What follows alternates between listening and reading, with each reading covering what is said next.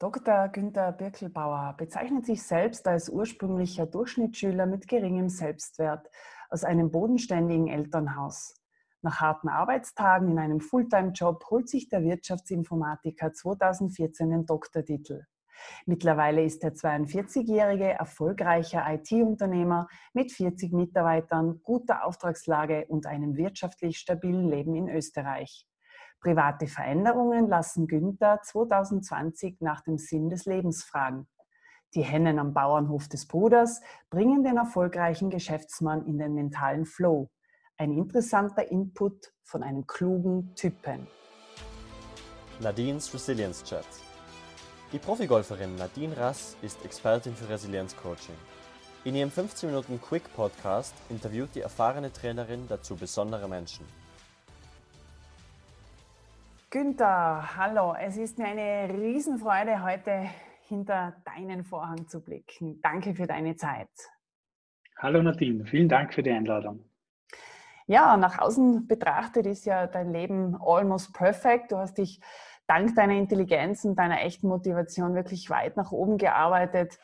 Äh, du bist mittlerweile erfolgreicher Unternehmer in der IT-Branche.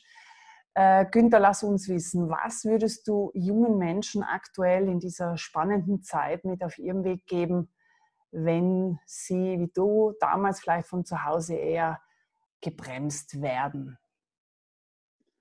Ähm, Nadine, ich glaube, es ist wichtig, äh, dass junge Leute heutzutage auch Visionen entwickeln und Gedanken über die Zukunft machen.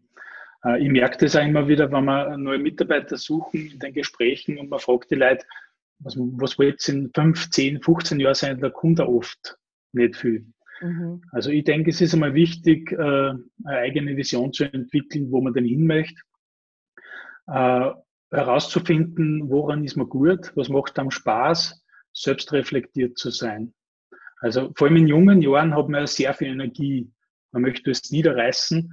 Und ich denke, es ist wichtig, die Energien zu bündeln, auszurichten hart zu arbeiten, diszipliniert zu sein, äh, beim Investment an Zeit und dem Durchhaltevermögen, was oft notwendig ist, wenn man vorankommen wird, wird die Luft oft dünn bei den jungen Leuten.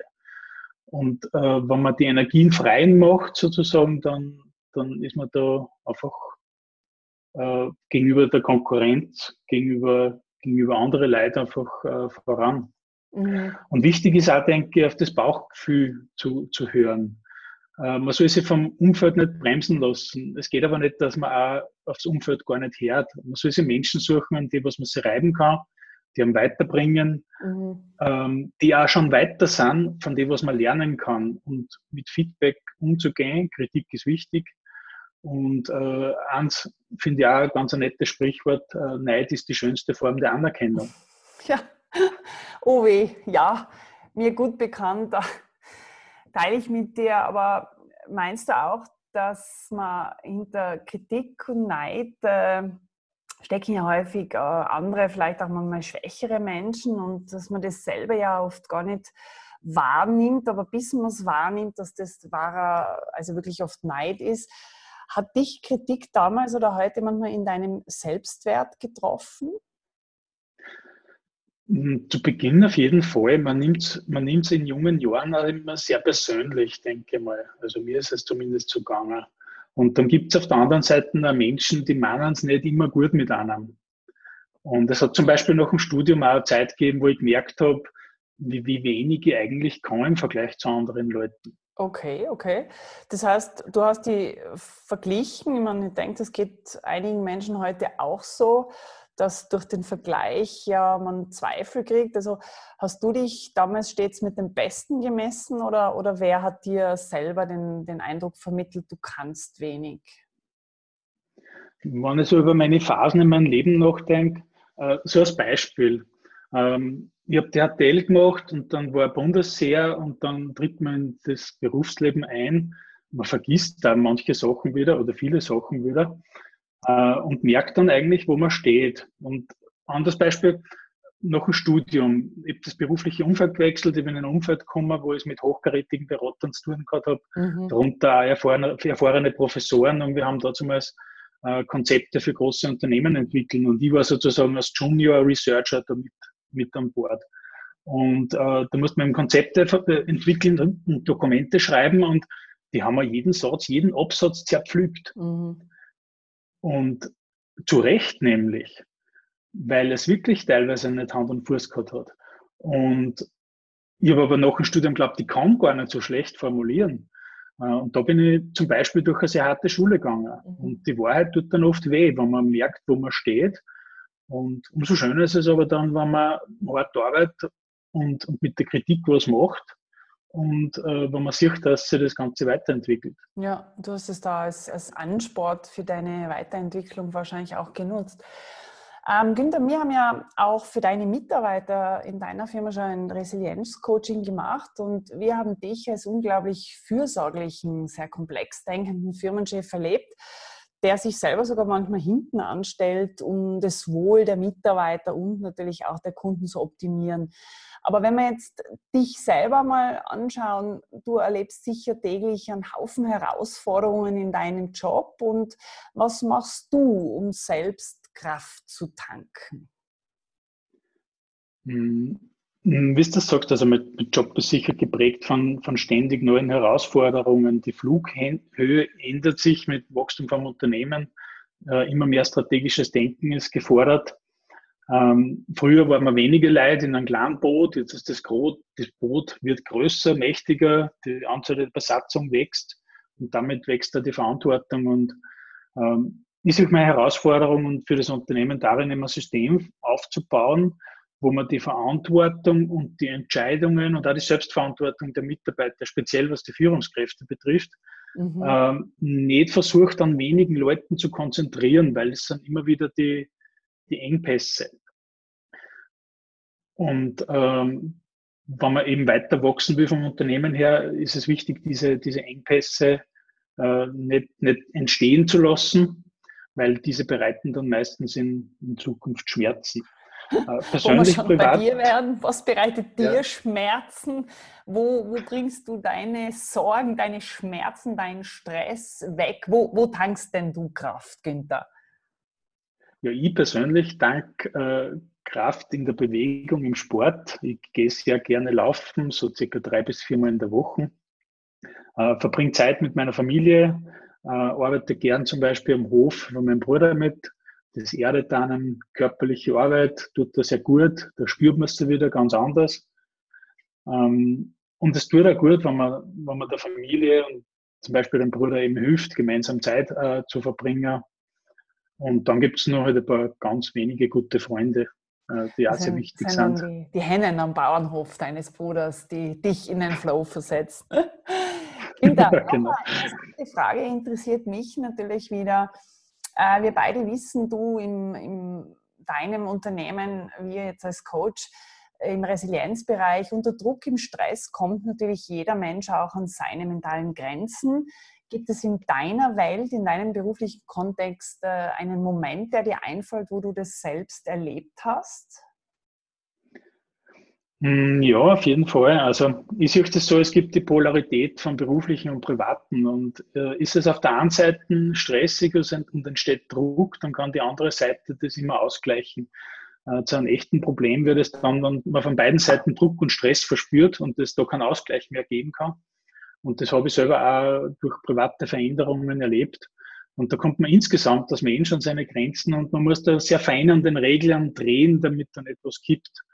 Und umso wichtiger ist es in, in solchen Zeiten Bewegung, Sport und mentale Arbeit an, an sich selbst auch zu machen. Die innere Einstellung, wie man denkt, wie man, wie man mit Denkmuster umgeht, ähm, da ist die mentale Stärke auf jeden Fall sehr wichtig. Und dazu braucht es auch ein Coaching. Also das, das muss man, sollte man in Anspruch nehmen, mhm. wie wir zum Beispiel gearbeitet haben, Nadine, äh, gemeinsam und da ja. muss man halt auch zu strikte Regeln befolgen, die man vom Coach auferlegt kriegt. Ja, danke, danke.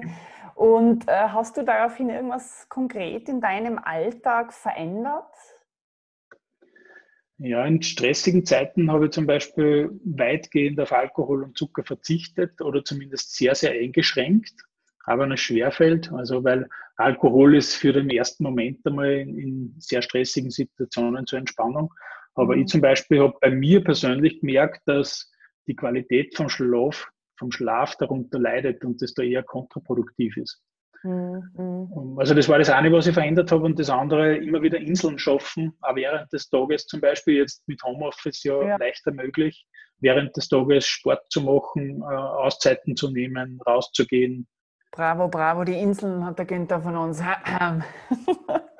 Freut mich. genau. Günther, und auf mentaler Ebene gibt es da auch so eine typische Reaktion, wo du sagst, oh, da bin ich jetzt besonders bedacht drauf? Ja, man, man neigt dazu, wenn man sozusagen, wenn man mit was konfrontiert wird oder mit Impulsen, dass man sehr schnell immer mit Gegenimpulsen und Reaktionen arbeitet oder, oder setzt. Und ich finde, was ich persönlich erklärt habe, ist einmal, wenn man mit was konfrontiert wird, das einmal erwirken zu lassen, einmal in sich hineinzuhören, was macht das mit einem und warum erzeugt das jetzt eine bestimmte emotionale Reaktion. Also da mal genau hinzuschauen, hinzuhorchen, einmal wirken zu lassen und dann zu überlegen, macht man überhaupt was und was macht man. Ja, ja. Günther, nochmal Quersprung zurück zu deinem Bruder. Ich weiß von deinen Erzählungen, er hat einen Bauernhof mit Hennen und da hast du mir mal erzählt, das macht dich manchmal unglaublich happy. Da kannst du dich äh, in deinen Gedanken verlieren, wenn du da am Stall herumzimmerst und ihr dann gemeinsam Mittag esst. Das ist doch sehr konträr zu deinem durchwegs organisierten Leben mit vielen Terminen und äh, großer Workload. Sag mir noch bitte, was erfüllt dich daran und was macht dich derzeit vielleicht sogar daran glücklich und was ist vielleicht anders an so einer Arbeit am Bauernhof? Ja, einerseits einmal der Kontakt mit der Familie. Also jetzt in diesen Corona-Zeiten, glaube ich, umso wichtiger denn je und gemeinsam Zeit zu verbringen. Und, und was da wer verdient oder was wer welche Rolle im Job ausübt, würde ich sagen, ist da eher nebensächlich. Jeder hat so seine Herausforderungen und Baustellen zu bewältigen. Und ich habe zum Beispiel mal mit meinem Bruder jahrelang überhaupt keinen Kontakt gehabt. Und äh, private Veränderungen haben uns aber wieder ein bisschen zusammengeführt. Und das ist eigentlich, ich finde, sehr, sehr schön. Und am Ende vom Tag glaubt man gar nicht, aber man verschiedene Rollen im Berufsleben ausübt, wie ähnlich man doch ist. Also ähnliche Denkmuster, die man irgendwo aus der Kindheit mitgekriegt hat. Und ich finde es spannend, da über diese Denkmuster zu sprechen und die explizit zu machen. Das erbringt Erkenntnisse für, für alle Seiten irgendwie zum Vorschein. Ja, absolut. Und äh, wenn ich da jetzt genau einhängen darf, gibt es da konkrete Denkmuster aus deiner Herkunft, aus deinem Elternhaus? Fällt dir da irgendwas ein, wo du heute sagst, das habe ich bewusst in meiner Persönlichkeitsentwicklung verändert?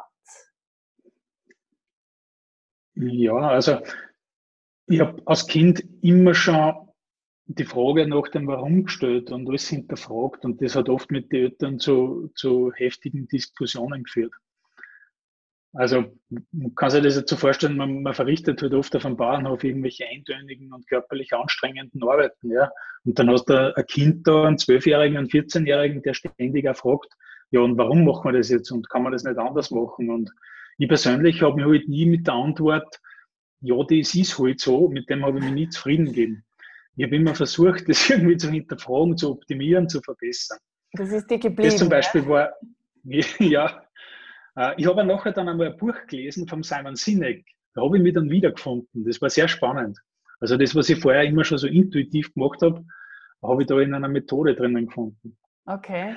Und das heißt, es war vielleicht eher ein, ein Denkmuster, was auf Besitz äh, im Elternhaus war, vielleicht auch manchmal auf Kosten sparen und das traditionelle Waren, so ist es halt und du warst eher auf der Suche des Warum, auf Weiterbildung und natürlich vielleicht auch Social Skills. War, war das eventuell dein persönlicher Antrieb, auch das Doktoratsstudium zu machen?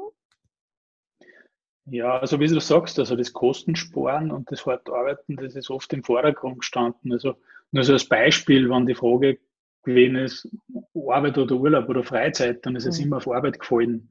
Oder mhm. gemessen oder Kochen, immer eher auf Kochen gefallen. Oder billig oder teuer, immer eher auf billig und sparen. Also da, also da ist irgendwie sicher dazu beitragen. Und, und Selbstwert kommt aus meiner Sicht ähm, mit den Erfolgen. Also wie ich selber gemerkt habe, äh, mit der Zeit im Berufsleben, Einsatz und Disziplin, dass das eben geschätzt wird und dass man das weiterbringt. so kann man sie von anderen abheben. Und äh, der Grundstein dieser Disziplin und der Einsatzbereitschaft und das Durchhaltevermögen äh, ist sicher im Elternhaus gelegt worden. Also wenn man sich da vorstellt, da gibt es zum Beispiel Arbeiten, wo es heißt, man muss ein, ein gesamtes Feld von Steinen befreien. Durch das mhm. Ockern kommen immer wieder Steine zum Vorschein. Das ist sehr eindeutig. Also man mhm. weiß, man hat an dem Nachmittag das ganze Feld vor sich und da kann man nicht irgendwo mittendrin aufhören. Das, ja, das hat es nicht gegeben, dass man als Kind gesagt hat. Ja, gell, da sagt ja. man nicht, das machen wir jetzt fertig, das ist die Disziplin und man kann nicht einfach aufhören, wenn es auch nicht mehr freut. Ja. Äh, Günther, ja. diese Disziplin eben und wie du sagst, das einfach nicht aufhören, wenn man mag, ist, ist ja eigentlich eine sehr erlernte Konsequenz und das hat die sicher auch als Unternehmer so erfolgreich gemacht. Gibt es da eine Grenze? Findest du eine Linie, wann für dich genug ist oder bist du manchmal getrieben und kannst von irgendetwas nicht aufhören? Also es ist sicher mal eine wichtige Eigenschaft, die man mitbringen sollte, diese Disziplin und das Durchhaltevermögen. Aber im Unternehmertum geht es halt oft um einmal eine Idee. Ja. Aber ich sage einmal, die Idee an sich ist einmal nichts. Ja, man muss es auch tun. Äh, darum kann man auch immer, wenn man glaubt, man hat irgendwie die neuesten und genialsten Ideen, man kann mit alle Leuten drüber reden, weil so schnell stüdert man eine Idee keiner. Äh, die Spreu vom Weizen drehen sich dann immer, wenn es darum geht, eine Idee umzusetzen, also sich hinzusetzen und zu machen. Und ich halte es da gern äh, mit einem Zitat von Dieter Lange, der sagt, tu es. Der Weise hält den Graben zwischen Entschluss und Verwirklichung ganz schmal. Absolut. Das tun, ja. unser gemeinsames Lieblingswort, ja. Ja, genau, einfach tun. Und, und wo ist da die Grenze? Also ähm, grundsätzlich einmal so, wo, wenn man erreicht hat, was man möchte, man, man muss auch irgendwie, man muss einerseits Ziele setzen, man muss aber auch Ziele anpassen. Das ist, das ist okay. Also sage, Hauptsache die Richtung stimmt und es bringt einem der Vision weiter. Aber man darf nicht aufhören, bevor man sozusagen seine Ziele oder Etappenziele nicht irgendwo erreicht hat. Die meisten verrecken immer auf die letzten Meter irgendwo. Genau, bei Ausbildungen, ja, oder ja, wie beim Golf. Bei, bei Ausbildungen ist es ja sehr, sehr klar. Also man muss man muss Prüfungen absolvieren, man muss Lehrveranstaltungen machen, man muss die Abschlussarbeit schreiben. Mhm, mhm. und entweder man hat es dann erreicht oder man hat es nicht erreicht. Das ist ein sehr hartes Ziel, also ein sehr striktes, genaues Ziel. Mhm. Im Unternehmen habe ich in den letzten Jahren eigentlich gelernt, ein bisschen von den Zielen, von diesen exakten definierten Zielen abzuweichen. Mir im Unternehmen ist es jetzt eher wichtig, äh, für Alignment zu sorgen, also für die Ausrichtung aller Mitarbeiter und des gesamten Unternehmens auf die Vision. Mhm. Weil man denkt oft so in Jahreszielen oder es gibt für Unternehmen, die sagen, man hat so einen Jahresplan. Ähm, ich finde, das ist gar nicht so wichtig, ob man in einer gewissen Zeitspanne ein paar Meter weiterkommt oder nicht, sondern es geht eher darum, dass alle in die gleiche Richtung schauen, alle in die gleiche Richtung denken, gehen und die Energien und Kräfte in diese gleiche Richtung ausgelenkt sind. Mhm. Also das ist meines Erachtens Das ist dein Schlüssel. Apropos ja. Schlüssel, Günther, ich möchte noch unbedingt deinen Zukunftsschlüssel, deine Challenge. Ähm, was war der Schlüssel vielleicht äh, für deine, für deine größte Herausforderung, wo du selber auch noch ein konkretes Beispiel, was da einfällt, ähm, ja, in deinem doch, wie gesagt, perfekt wirken, wirkenden Leben, was war da eine, eine der größten, persönlichsten Herausforderungen? Ja, es ist sehr wichtig, dass du das sagst, du das perfekt wirkend. Äh, ich, ich glaube, ich habe ein bisschen sagen können, dass er das in dieser Phase überhaupt nicht perfekt ist und man, man kämpft mit sehr viel. Und da was Selbstwert betrifft. Also, und spannend ist vielleicht auch nur so die, die letzte Phase bei mir, das ist diese Wachstumsphase bei, bei Gepardec. Ähm, ich bin Geschäftsführer gewesen von Anfang an und im Nachhinein kommt man drauf, also das Unternehmen gibt es jetzt so sechs Jahre. Im Nachhinein kommt man drauf, dass man eigentlich zu Beginn überhaupt keinen Schimmer gehabt hat von Mitarbeiterführung und Unternehmensentwicklung. Und da habe ich selbst viel, viel lernen müssen. Und wenn so Mitarbeiter kommen ins Unternehmen, ich sage nur noch ein Jahr zum Beispiel äh, der, der Unternehmensgeschichte, dann sehen die in die Rolle als Geschäftsführer und glauben, ja, ist eh klar, ich kann das, ich bin ja Geschäftsführer. Im Nachhinein ist er das überhaupt nicht so.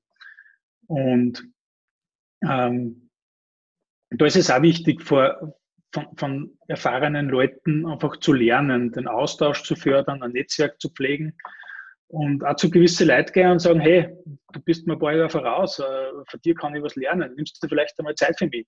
Mhm. Die Leute machen das dann meistens eh gern, weil sie sich geschmeichelt fühlen. Ja. Und äh, die Herausforderung war eben in dieser frühen Phase noch, die Mitarbeiter möchten einen Chef, der ja nicht unsicher ist, also der was ja standfest ist und der was was tut und Sicherheit vermittelt, wo es hingeht mit dem Unternehmen. Und ich sage mal, in dieser Phase das Mittelmaß zu finden zwischen sicherem, resoluten Auftreten und andererseits aber authentisch und ehrlich zu sein und da einmal sie hinzustellen und auf eine Frage zu antworten, das weiß ich nicht. Tut mir leid, ja, das muss ich mir anschauen. Ja. Absolut, verstehe gut, kenne ich auch. Und ja, wie du sagst, das ist absolut ähnlich wie im Sport, die Mentorenrolle. Es gibt kein Ende. Es gibt dann so, das habe ich jetzt, das ist fertig, sondern es ist ein stetiges Lernen mit Kurven, äh, wie du sagst, von Up and Downs. Und eben die Frage muss Platz haben. Ja, das weiß ich jetzt nicht. Da schauen wir weiter. Günther, vielen, vielen Dank. Es war mega spannend mit dir. Es ist natürlich wie immer zu kurz. Ähm, ich denke, wir werden das fortsetzen und ich danke dir ganz viel für deine Offenheit, für deine ehrlichen und tollen, motivierenden Inspirationen in meinem Resilience-Chat. Vielen Dank. Dankeschön, Nadine.